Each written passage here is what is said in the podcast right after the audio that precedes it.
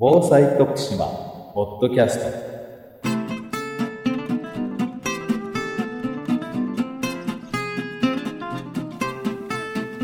徳島県がお届けする防災徳島ポッドキャスト。今週も防災に関するさまざまな話題についてゲストをお迎えしてお話を伺います。昭和21年の今日12月21日昭和南海地震が発生しました。先週に引き続き徳島県海陽町浅川在住の太田光次さんからこの昭和南海地震についてお話を伺います。太田さんがお住まいのこの浅川徳島県の海陽町浅川ですけれども、えー、浅川では当時ですね85名の方がお亡くなりになったというのが記録に残っております、まあ、県内で最大の被害が出たというところなんですけれどもこれから町を復興していこうという中でですね、えー、特にね印象に残っているような出来事っていうのはありますでしょうか？冬場に起こった事故やけんどもその直後もう町が非常に不衛生な状態になりましたね。うんいわゆる漁村ですからいろいろな海藻類だとか魚なんかがこう打ち上げられてそれが腐敗した匂いだとか、ええ、それから植物のの腐敗臭、うん、塩を含んだこのものが腐ってね、はい、もう非常に不衛生な状態になった、ね、それからもうとにかく電気水道今やったらもうこんなに長いこと停電になるようなことないんだけど数ヶ月続きましたよね。そしてね一番困るのが水これは水にはほんまに流されました。当時はこれ浄水道がないんですよ。今手足ポンプあるいは鶴瓶。しばらくは出てくる水湧き出してくる水湧き出してくる水は全て塩を含んでるの地下の水道体系が変わってしまったの大きな地震で、えー、しばらく23年は出てくる水出てくる水が全て塩水。塩水でお風呂炊いたって石鹸の泡は立たない。塩水でご飯炊いたらがんちご飯になる。小学生の私たちの最大の仕事は、学校から帰ってきたらうんとお口の被害が合わなかったあの水源から水を運んでくるのが最大の仕事。私たちのあの同年齢のものはその経験が皆あります。もうこのインフラ整備が遅れた。これはもうほんまに流されました、えー、12月21日の午前4時19分だったでしょ、はい、私たちが曲がりなりにもね、ええ、握り飯を食べたのはねアクルギーの3時4時頃だったです。丸一日は何も食べずに過ごされたと、うん。うん、アクルギーの3時4時頃にね、はい、握り飯が届きました。どういう状態で届いたかといったらね、私たちの周りにはちょっと奥まったところに当時川西村とか川上村という村があったんです、はい、ここはもう準農林村で津波の被害は全くなかった。海岸からだいぶ離れてるからね、はい、そこはもうあの地震は軽微な被害はあったにしても津波は全くなかったわけね、うん、ですからそこで炊き出ししてね持ってきてくれるんじゃないけど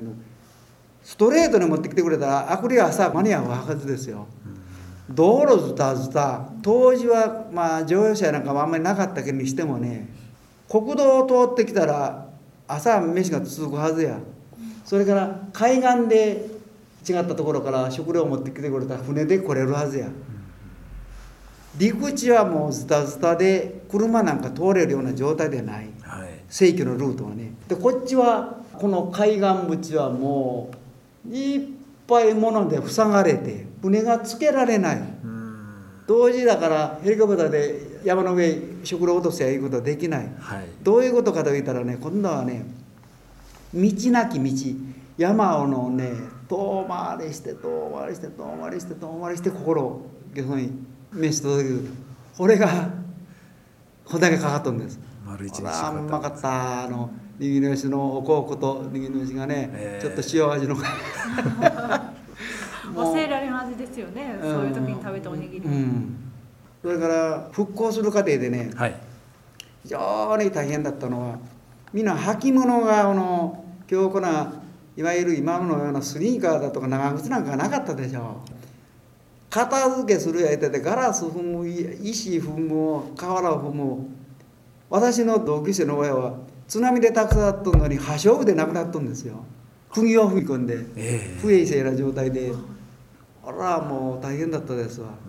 置いてねあの、この85名も数日の間数ヶ月の間にあの全部死体が上がったわけじゃないんでね、ええ。私のあのいとこなんかはもうしばらくしてからねはい田んぼの中でくちゃくちゃになってねうん。置いて野犬に襲われてもう腐敗して野犬に襲われてもうあの大変な状態でそれでおばがこの確認したのは反転のこのあの柄からねはい。やっと判明したんやけどねそういう匂いなんかも もうこういうようなあの状態でしたよね。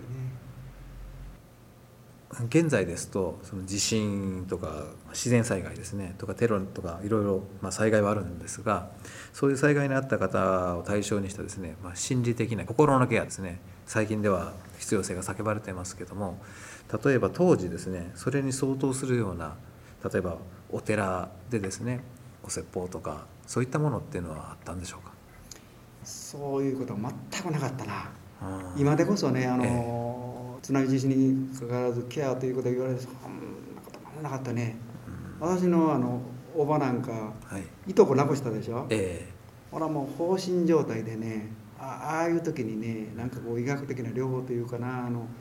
そういう何が必要だと思うね。今から考えたらね。ほら村は絶対変わってしまうんやからね。えそうですよね。ね。これは大事なことですわ。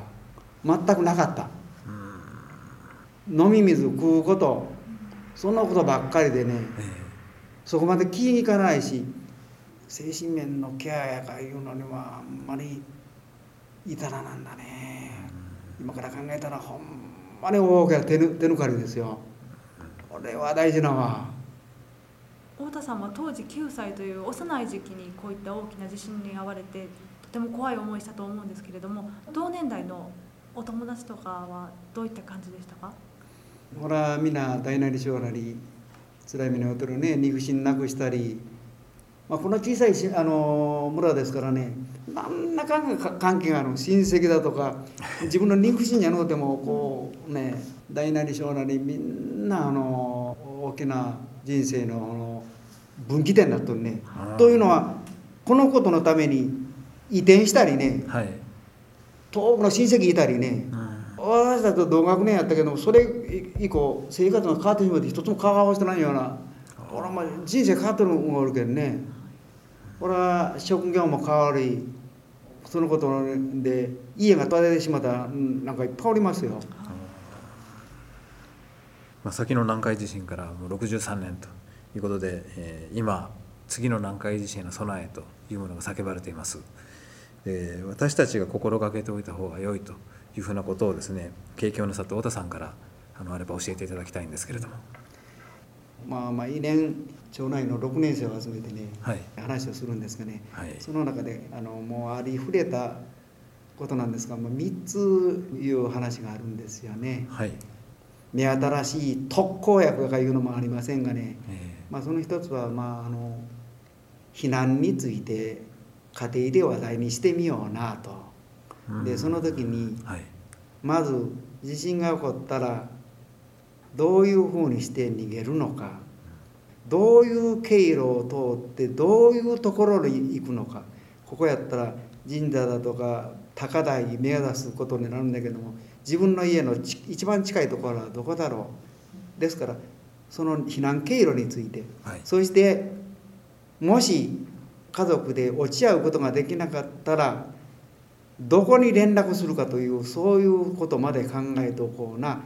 落ち着いた時にこそ話しようとこうなということでね。はい。それからもう一つはあの身の回りのもう欲張らんように最低の避難グッズというか貴重品薬救急食品そういうものをコンパクトにもうほなもう欲払いでもええんぞ。この頃の時代だからまず逃げることが大事や。今やったらもうヘリコプターが投下してくれたり孤立するようなことはないだろうけれどもだからもうこの欲張らなくてもまず逃げることが大事なんだけどまあできたらコンパクトに物を置いとこうなと固めとこうなということね避難用具をね。はい。それからあの一番大事なことはもう何やら懐中電灯と運動靴。何よりも必要じゃ。21年のもののない時に大田から提灯で逃げたんだからな提灯で草履で逃げたんだからなああ いうようなことをそういうような話をするんじゃけどね。これが2つ。これから3つ目はねあの日曜にいうところへ行っても防災のグッズはいっぱいあるだろう。だからこのテレビの移動止めだとかこれからネットだとかそんなのがいっぱい言えるからそんなことはもう簡単にできるから怪我も起こりやすいんだからこれだけはしとこうなというその3つを言うとんじゃけどね。今日はどうもありがとうございまいした。やいやいや今週の防災徳島ポッドキャストいかがでしたでしょうか？この番組は徳島県のポータルサイト安心徳島と iTunes ストアからお送りしています。来週もまたお聞きください。